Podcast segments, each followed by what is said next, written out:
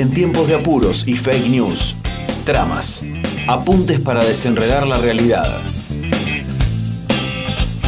Tramas.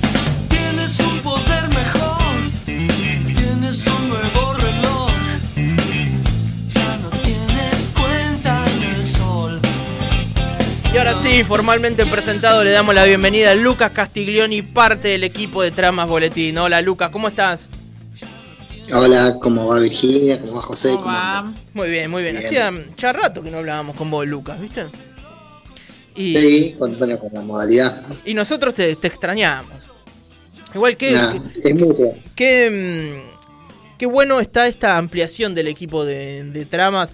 Digo, poder ir hablando con especialistas, con tipos que se dedican al tema, que lo preparan, que lo conocen, ¿viste? Eh, sociólogo, economista, no sé, bueno, la última vez hablamos con Pablo Becher. Eh, la verdad que eh, está buenísimo. eh, imagino que del otro lado se debe agradecer, ¿no? Que venga alguien y que específicamente te hable de la materia que saben. Bueno, también cuando es columnista, por ahí toca mm, temas que tal vez no son su especialidad, porque está bien, son parte de la agenda, son parte de lo que está hablando. Pero ustedes, como tienen un amplio equipo de, de conocedores, se dan el lujo de decir, bueno, a ver, hoy vos, ahí está, política internacional, vos economía, vos sociología, y ahí eh, se van armando. Lucas, ¿qué nos convoca el día de hoy? Bueno, antes que nada, gracias para nosotros todo lo que nos dicen. Y, y realmente también nos, nos, nos, nos gusta la forma que está tomando el, el boletín. Y a propósito de lo que decías, de que el jueves pasado estuvo Pablo, en la página de Trama, lo que publicamos hoy, esta semana, fue la segunda parte, porque Pablo realmente hizo un trabajo muy, muy, trabajó mucho Sí. y mucha entrevista y reflexión, entonces lo hicimos en dos partes, porque quedaba muy extensa la nota, eh, que gran parte la, la desarrolló acá eh, de forma, eh, en forma de audio Sí. y después está escrita. Los invitamos a que visiten la página. Es eh, www.tramasboletín.wordpress.com, ahí lo pueden seguir. Y si no, por ahí uno está más acostumbrado, entras a las redes sociales de Tramas, arroba tramasboletín, y más vale que van a encontrar todo ahí, ¿no? Joya, gracias, gracias. Sí, sí. Eh, bueno, y en ese sentido, como teníamos dos semanas de, de- de esta nota, decíamos, bueno, para pensar la columna acá en la radio, em, pasaron muchas cosas, están pasando muchas cosas en el mundo, realmente hay algunas que son escalofriantes. eh, todo lo que está pasando en la franja de Gaza realmente es, es escalofriante. eh, y la crisis migratoria. Eh, pasa que yo al menos veo las imágenes y, no llego a, a entender que, que pueda estar pasando eso. ¿Viste? Se ven imágenes que son como irreales, que decís eso no... Sí. ¿Viste cuando se muere gente y no te morís vos y decís, "Ah, siempre se muere otro y nunca me muero yo? ¿no? Como algo ajeno totalmente. Sí, y cómo estamos perdiendo la sensibilidad también. Y bueno, nos vamos acostumbrando a eso, claro. Vemos que salen mil misiles. Decimos, ah, hoy son mil, mañana son dos mil. Decimos, ah, bueno, sí, ya no, vamos acostumbrando. Hay, hay un libro súper interesante que no, me voy a acordar el nombre ahora, que es de Ramonet, eh, que hace toda una comparación entre lo que fue, digo, en esto que decías vos, José, de- de lo que vemos, ¿no?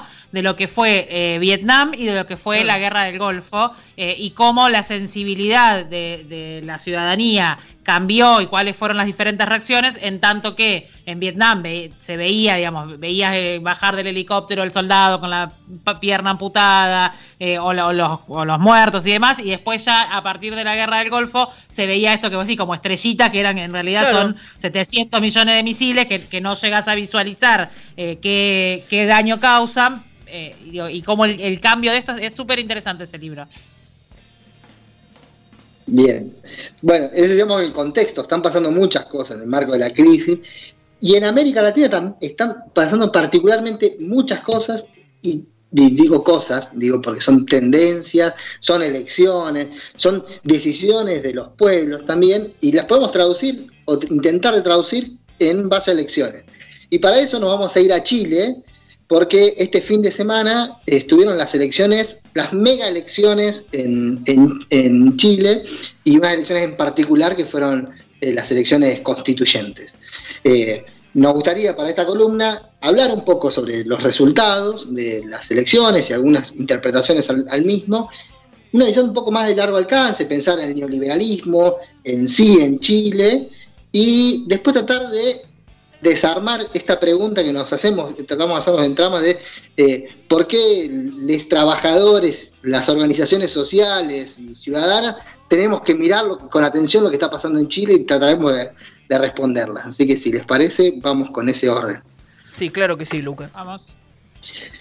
Bien, bueno, como. Y acá me voy a, voy voy a, a- a parar un poco con lo que ya trabajó y desarrolló muy bien Ornella Escarano en la columna de, de esta semana. eh, efectivamente, sobre las elecciones en, en Chile, sábado y domingo, se van a cabo eh, mega elecciones. Las más importantes, quizás, van a ser las de la convención constituyente. Como bien decía Ornella, para pensarla, para entenderla, tenemos que mirarnos y remitir a, remitirnos a, aquel octubre del 2019 con las masivas, millonarias movilizaciones en, eh, en Chile, donde el pueblo realmente hizo una gesta histórica en la historia reciente eh, en, en el país, pidiendo ya un cambio de constitución. Y en ese sentido, eh, lo que se pidió fue que no solamente se modifique la constitución, sino también la forma que se va a modificar con una convención constituyente que se votó el año pasado y ahora se fueron elegidos y elegidas quiénes, las personas que van a llevar a cabo eh, es- esas reformas, esa, ese esa nueva constitución. Y voy a ver, tratar de ver los resultados, así eh, en tres grandes resultados. El primer resultado es una derrota muy importante de la derecha. La coalición de derecha perdió, eh, quizás no tanto en, la dimensión de los, de los votos, ¿sí? porque obtuvieron votos, pero fueron todos los partidos juntos, la actual coalición que encabeza Sebastián Piñera, el presidente de, de- Chile, perdió, perdió su poder de veto. ¿Qué quiere decir esto?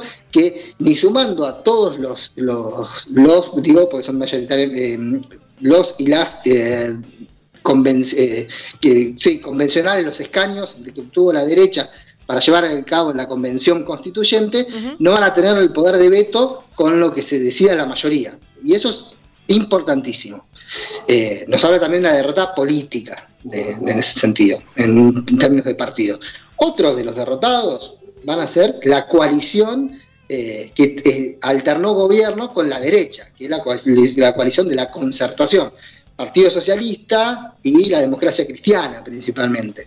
Eh, la figura que podemos mencionar, la expresidenta eh, Michelle Bachelet, perdió, y acá no solamente en términos eh, políticos, que es una derrota grande, sino también en caudales de votos. Quedó relegada por encima de una coalición de izquierda, que es la, de, la que lleva a cabo el Partido Comunista de Chile junto a el Frente Amplio.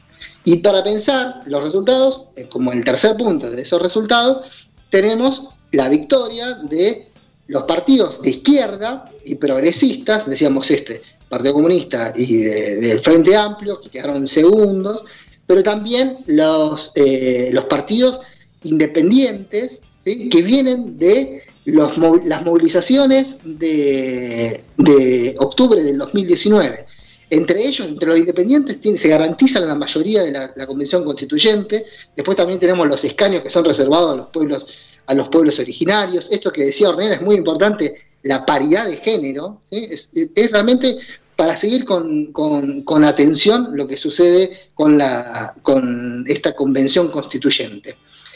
Y además, hablando de resultados, este fin de semana, sábado y domingo, también se desarrollaron, bueno, por primera vez, elecciones de gobernadores, eh, la- las gobernaciones en, en Chile, antes era por elección en un esquema muy centralista, y también se llevaron a cabo elecciones en las intendencias. Y voy a referir algunas para, y voy a explicar por qué. La, bueno, en la capital, en, en Santiago, en el- el- la, la alcaldesa de Santiago va a ser una mujer eh, joven y comunista. Si, si pensamos en el modelo. Pará, es- me, me explotó la por- cabeza ahí. Por lo menos simbólicamente es, Sí. eh, es, es muy, es muy malo para el- la, la visión del neoliberal que se puede tener sí. de- del país. Me faltó que fuera un pueblo originario y ya estábamos. Sí. sí. Eh, y dos, quería señalar dos alcaldías más, una que también que vienen del gran, eh, como si fuesen nuestras gobernaciones de Santiago, efectivamente la gobernación de, metropolitana de Santiago, que son las que renovaron sus alcaldías, eh, Daniel Jadwe y Pablo Lavín. Daniel Jadwe es, es del Partido Comunista, Pablo Lavín es del actual partido de, de- de Piñera. ¿Y por qué menciono a ellos dos en particular? Porque son a su vez los precandidatos a presidentes y son los que más están midiendo cuándo van a ser estas elecciones, ahora en noviembre. Es decir, lo que está pasando en Chile, tenemos las, las, las elecciones en la para, para crear una nueva constitución y en paralelo es probable, eh, hay, que, hay que seguir con atención, pero es probable que hasta haya un cambio de gobierno. ¿sí? Es, es muy intenso lo que está pasando en, eh, en Chile. Y, y esto es, es ya, es corto plazo, es concreto, pero decíamos que hay una mirada más, más, más, más de largo alcance. Vuelvo a recomendar la- que está en Spotify, la, la columna que hizo Ornella, que me pareció muy buena pensando en la constitución. Y a propósito, yo decía, bueno, ya tenemos la, la explicación, aparte de una especialista, de una abogada para pensar la constitución. Sí. Yo dije, bueno, ¿cómo podemos pensar el neoliberalismo? Y en ese sentido eh, invité a una estudiante, de, una tesista de la carrera de Relaciones Internacionales de la UNICEN en Tandil, que hizo su tesis, ahora la está por defender, sobre eh, el neoliberalismo en Chile. Eh, es Luciana Sota y le pedimos un audio, si lo podemos pasar. Lo escuchamos. Bueno, el neoliberalismo se impuso en Chile a partir de la dictadura militar encabezada por Augusto Pinochet como parte de lo que se conoció como doctrina del shock y el Plan Cóndor, es decir, una estrategia impulsada por Estados Unidos para derrocar a los gobiernos izquierdistas de la región. Es decir, aquellos gobiernos que no respondían a sus intereses, como justamente fue el caso de Salvador Allende. De esta manera, el neoliberalismo, con la premisa de primero crecer para luego distribuir, promovió políticas excluyentes, tales como la liberalización comercial, la desregulación financiera, la flexibilización social y ambiental, la privatización de empresas públicas y la mercantilización tanto de los servicios públicos como de los recursos naturales. Así, el sistema sanitario, el sistema previsional, el sistema educativo e incluso el agua fueron privatizados en su mayor medida durante la dictadura y continúan así hasta el día de hoy. Por lo tanto, este modelo lo que permitió fue que se beneficiaran los sectores más acaudalados, quienes pudieron enriquecerse más rápidamente y que por consiguiente se generara una distribución regresiva de la riqueza, la cual generó a su vez un aumento de la desigualdad, cuestión que caracteriza actualmente a Chile. Sin embargo, el modelo político, económico, social y cultural neoliberal, impuesto por la dictadura, pero también sostenido durante los gobiernos democráticos, fue expuesto durante largos años a nivel internacional y a nivel regional como el éxito de la región. Pero las consecuencias negativas del neoliberalismo para gran parte de la población fueron justamente las que impulsaron el estallido social de 2019 que exigió un cambio estructural en Chile a partir de la reforma de la Constitución de 1980 creada por la dictadura sobre la que se asentó el modelo neoliberal y que continúa vigente hasta la actualidad. ¿Qué escuchábamos, Lucas?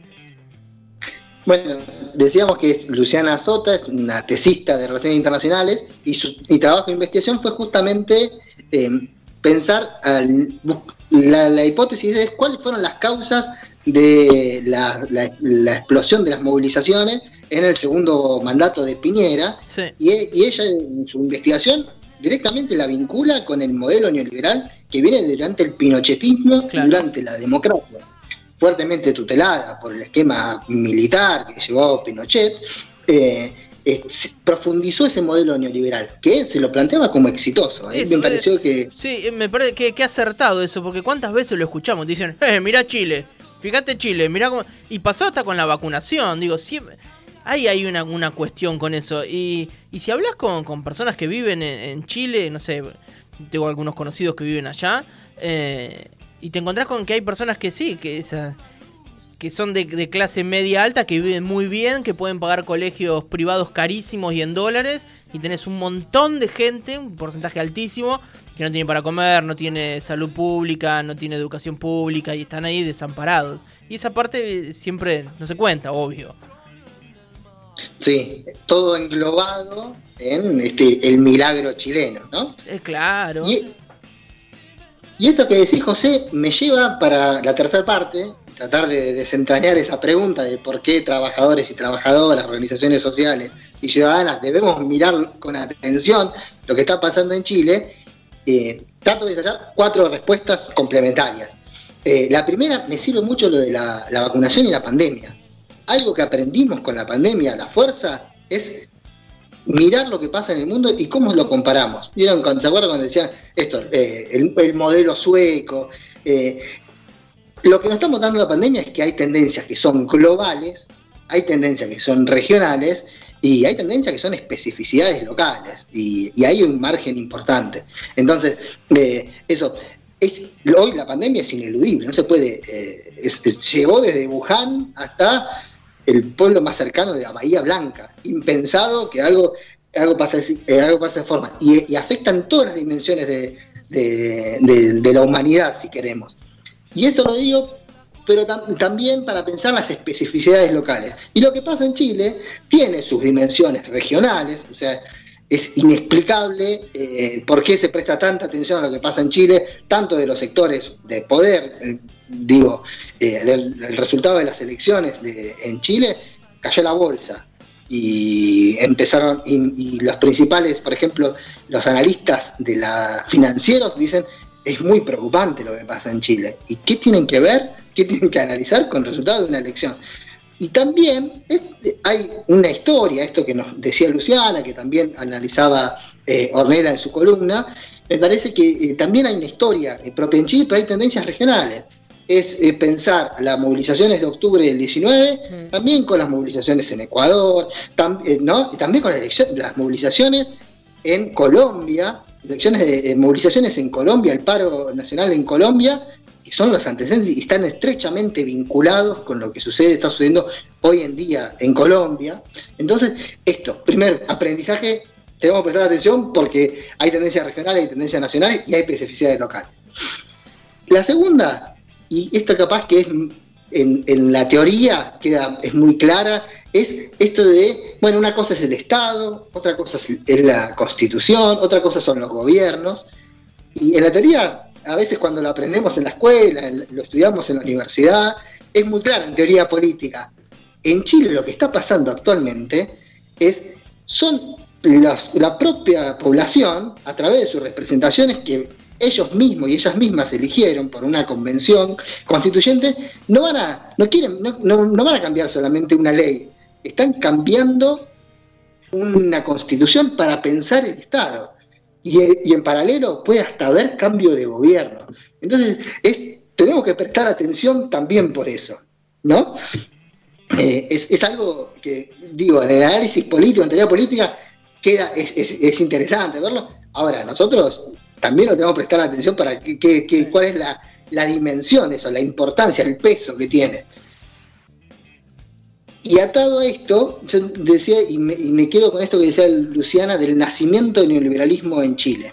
Eso es muy importante. El neoliberalismo nace con un golpe de Estado, genocida, que de- derroca un gobierno democrático, que masacra a la población, que, todo lo, lo- conocemos en Argentina con claridad, con el golpe del 76, tenemos el antecedente de la tortura en Chile. ¿Y por qué es tan importante? Porque llevó a cabo un modelo que no es solamente económico, es de disciplinamiento social, y eso es el neoliberalismo. Y nació en Chile. Y yo decía, ¿por qué mirarlo? ¿Por qué los trabajadores y trabajadoras tenemos que mirar? Y voy a nombrar un ejemplo que mencionó Ornella, que era el ejemplo de las eh, aseguradoras, la- el sistema previsional de Chile, totalmente privado, las AFP, que se lo permite la Constitución. Eso es el ideal, el sueño de los neoliberales.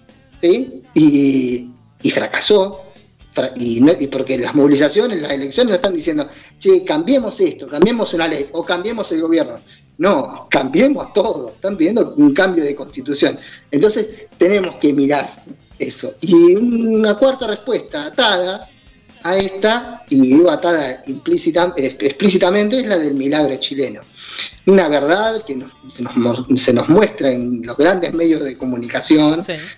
incluso en la agenda política, ¿no? No, Chile es el modelo a seguir, la agenda política de discusión de, de latinoamericana casi, el modelo a seguir se cae por todos lados, se quiebra por todos lados. Las movilizaciones populares están mostrando eso. Y esa respuesta es más que una pregunta. Si el nacimiento del neoliberalismo fue en Chile y se expandió en el mundo, ¿por qué no preguntarnos en estos tiempos de crisis, de pandemia, si la muerte del neoliberalismo va a ser en Chile? La dejamos abierta, ¿te parece, Lucas? Muy abierta. sí, con unos puntos suspensivos, si querés, después de, de cerrar el signo de, de interrogación. Eh, impecable, Lucas, como siempre. Eh, vamos a poder encontrar toda la información, todos los artículos de todos los especialistas que participan en Tramas Boletín en www.tramasboletín.wordpress.com y por supuesto, como siempre decimos, seguirlos en las redes sociales, ponerle me gusta, compartir, porque así también eh, se ayuda a que medios alternativos y que intentan mostrar otra realidad también puedan crecer. Así que, eh, Lucas, desde acá un saludo muy grande y bueno, agradecidos como siempre. No, gracias. Nosotros, nosotros agradecemos y eh, muchas gracias el programa y que tengan una buena semana. Lo mismo para vos, Lucas. Después van a poder encontrar esta columna en Spotify y en la página web. ¡Chao!